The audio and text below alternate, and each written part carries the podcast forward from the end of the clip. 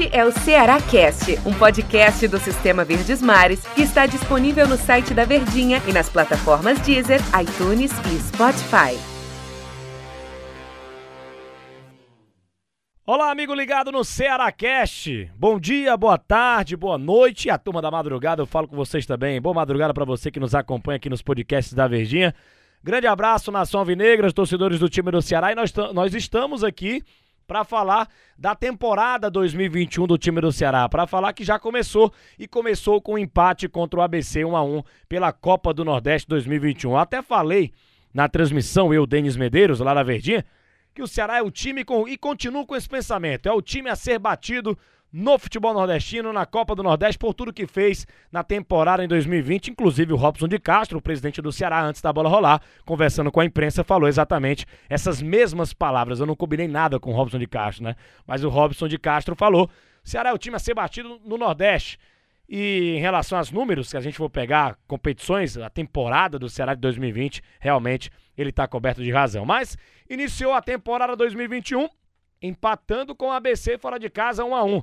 Eu estou aqui ao lado do Daniel Rocha, o nosso comentarista do Sistema Verdes Mares, estava na transmissão comigo lá na Verdinha e deu 1 a 1, Daniel Rocha. Dá para explicar esse empate do Ceará na estreia na Copa do Nordeste? A gente imaginava uma estreia melhor, hein? Olha, Denis, um abraço, né, para todo mundo que tá ligadinho com a gente aqui no Ceará Cast, sempre um grande prazer tê-lo arrumando um tempinho no seu dia, né, para escutar aqui esses 10 minutinhos de papo a respeito do seu clube. E o torcedor que está ouvindo a gente hoje não pode acompanhar o jogo, é, tá querendo saber como é que foi, como é que se desenhou esse empate. E a verdade é que, assim, a gente, apesar de saber que não podemos esperar uma qualidade técnica muito grande em meio a essa temporada emendada, é, o time todo desfigurado, as principais contratações ainda nem sequer à disposição e os principais jogadores que permanecem de férias e preservados, né? Não tinha como a gente imaginar que fosse aquela partidaça. Por outro lado, a torcida sempre existe. E que a gente veja o time se sobressair, tem uma vantagem técnica muito grande em cima do adversário, que é o ABC, que é, infelizmente até para o futebol potiguar, ABC e América na quarta divisão do futebol brasileiro, muito aquém da história desses dois clubes. O ABC, inclusive, 55 vezes campeão estadual, o maior campeão estadual do Brasil. Inclusive, eu estava vendo a respeito, é o maior campeão de, de, qualquer coisa da mesma região do mundo do futebol, né? O, o, o, Glasgow Rangers da Escócia tem 54 títulos nacionais e o ABC, ao ganhar na, né, na temporada passada, acabou chegando ao título de número 55. Pois esse time hoje é da quarta divisão do futebol brasileiro e mesmo o Ceará todo desfigurado, ele é, ele é mais time e ganha em todas as, as posições que a gente for fazer uma comparação. Só que o futebol não é assim. É um time ainda sem entrosamento, com a marcha mais baixa, não tem aquele nível de intensidade. Sabe que está começando agora uma temporada muito intensa que acabou de terminar. Então, naturalmente, eu diria que, principalmente com o que foi o jogo, o empate acabou sendo justo, Denis. E a gente parou para pensar que quem seria o melhor em campo, até foi difícil pra gente eleger quem foi o melhor em campo do time do Ceará, desse time desconfigurado, desse time sem entrosamento, a gente sabia que seria dessa maneira, mas eu imaginava que ganharia o jogo, até pela qualidade técnica superior e muito do time do Ceará, com todo respeito aos jogadores do time do ABC. Só esquecemos de combinar isso com o ABC, né? O ABC é, vendeu muito duro essa partida contra o Ceará. É... O Marlon foi eleito pela gente por mim, por você, pelo Luiz Eduardo, que estava lá no, uh, também na transmissão. O melhor jogador em campo, hein? O craque dos craques, o craque do jogo. E por que, que o Marlon foi eleito por, por você também, Daniel Rocha, o melhor em campo? Você gostou da participação do Marlon? O que é que o Marlon fez de diferente para ser eleito por Daniel Rocha o melhor jogador em campo? Pois é, como eu falei até mesmo na transmissão, para quem pôde acompanhar lá ao vivo e está escutando a gente aqui de novo, a, a nomenclatura craque dos craques ela foi pesada para a decisão do jogo de hoje, porque não teve nenhum craque. É, não teve ninguém que se sobressaiu e que fosse batata, digamos assim, a gente afirmar quem foi o melhor.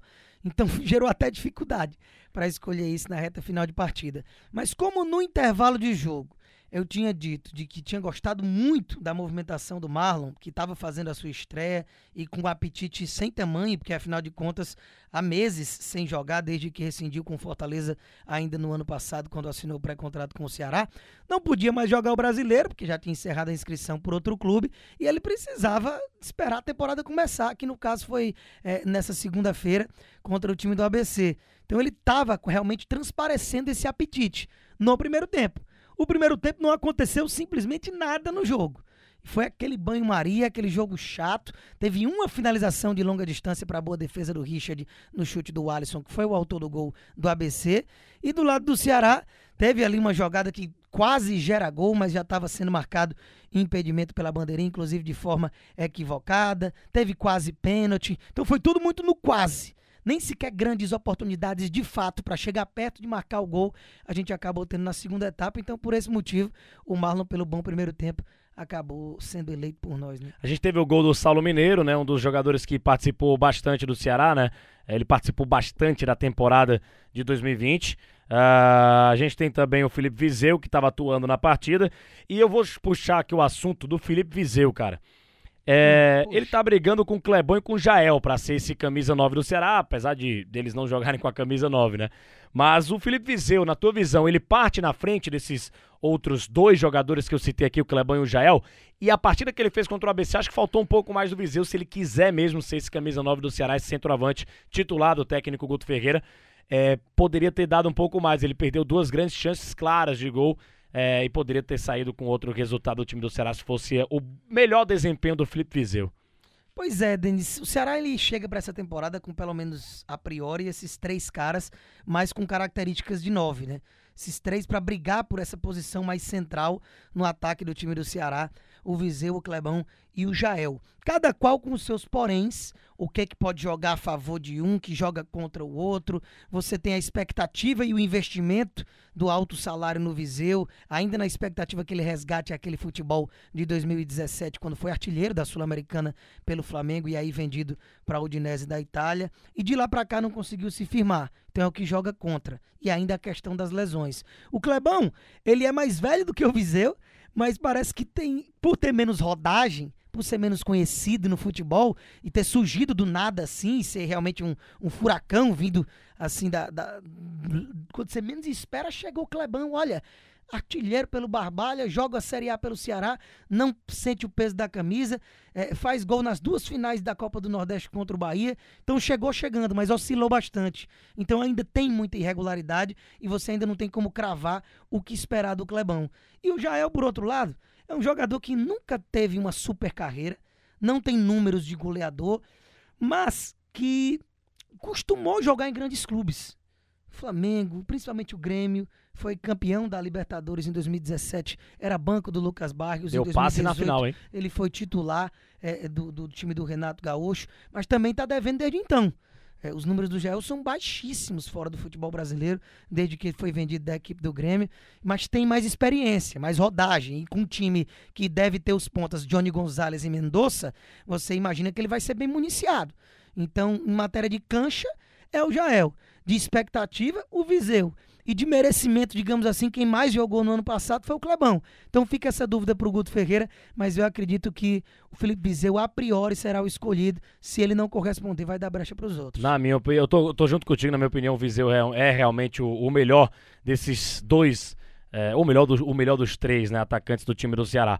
Daniel Rocha, o Ceará empatou com o ABC 1x1, claro, não é o time titular do Ceará, obviamente, tem muito jogador de férias ainda, o Vino, Charles, o Thiago Pensar, uh, Fabinho, Sobral, Luiz Otávio, Sobral, Luiz Otávio, enfim. Bruno Pacheco. Bruno Pacheco também, é o time, inteiro. todo titular do Ceará, e o Speed Mendonça nem estreou ainda, e também o Ione Gonzalez. Mas é o seguinte, o Ceará briga pelo quê nessa Copa do Nordeste? E você concorda com o que eu penso e com o que o Robson de Castro, o presidente do Ceará, também pensa? O Ceará é o time a ser batido nessa Copa do Nordeste por tudo que fez em 2020? É o grande favorito a conquistar o título, Coisa Daniel? boa a gente estar tá podendo falar isso, né? Que é, no ano passado a gente tinha muita ressalva com relação ao Bahia, que inclusive fez uma temporada muito frustrante. Tem uma, foi o maior orçamento da história do futebol nordestino e o Bahia teve que escapar ali nos finalmente do rebaixamento e acabou que ainda conseguiu uma vaga para a Sul-Americana na última rodada do Brasileirão. Mas, meu amigo, a gente está falando do time que foi o melhor colocado na Série A, que é o atual campeão, que é muito parecido, inclusive, como chegou o Fortaleza para a temporada passada, né? Mas esse ano a gente vê o nível das contratações do Ceará, de um time que parece estar se fortalecendo, ao contrário do ano passado, em que ele perdeu o seu melhor jogador, que foi o Galhardo, se renova com o Vina, que ainda teve um protagonismo ainda maior do que o próprio Galhardo teve, sendo figurando na seleção do campeonato, né, na premiação é, do Grupo Globo. Então, naturalmente, você é, tem um respaldo bem maior. Então, sem dúvida nenhuma que o foco, digamos assim, se a gente tem que colocar numa escala, é sempre ali os três. Bahia, Ceará, Fortaleza, Fortaleza, Ceará, Bahia, mas eu coloco o Ceará na frente. O Ceará é o, é o top 1, é, pelo menos de início, para essa Copa do Nordeste. Para mim, o Ceará também é o favorito a ganhar essa Copa do Nordeste e, isso já é uma grande pressão para o time do Ceará. Só um detalhe para dado, dados históricos: 47 partidas com essa foram realizadas em toda a história entre Ceará e ABC, duas grandes forças aí do futebol nordestino, Ceará com mais tradição. É, 23 vitórias do time do Ceará, é, 8 vitórias do ABC e com esse empate, foi o 16 empate entre ABC e Ceará em toda a história de partidas oficiais entre esses dois alvinegros, o Potiguar e o Cearense. E só para a gente encerrar esse nosso episódio aqui do podcast, Ceará volta a campo no sábado contra o Vitória no Castelão, às 4 horas da tarde, na segunda rodada da Copa do Nordeste. Valeu, Daniel Rocha. Um grande abraço para você. Até a próxima, hein? Sempre um prazer, meu querido, viu? A gente se fala. Até a próxima. Até a próxima. Boa sorte ao Bozão na segunda rodada. Tá precisando ganhar porque a Copa do Nordeste é tiro curto, meus amigos. Não pode bobear nessa competição. Só tem sete rodadas. Sete rodadas essa, essa primeira fase da competição. Então, precisa ganhar é, o próximo jogo contra o time do Vitória no Clássico Nordestino. Grande abraço a todos, até a próxima edição aqui, próximo episódio do nosso Ceará Cast. Grande abraço, Nação Alvinegra. Este é o Ceará Cast, um podcast do Sistema Verdes Mares que está disponível no site da Verdinha e nas plataformas Deezer, iTunes e Spotify.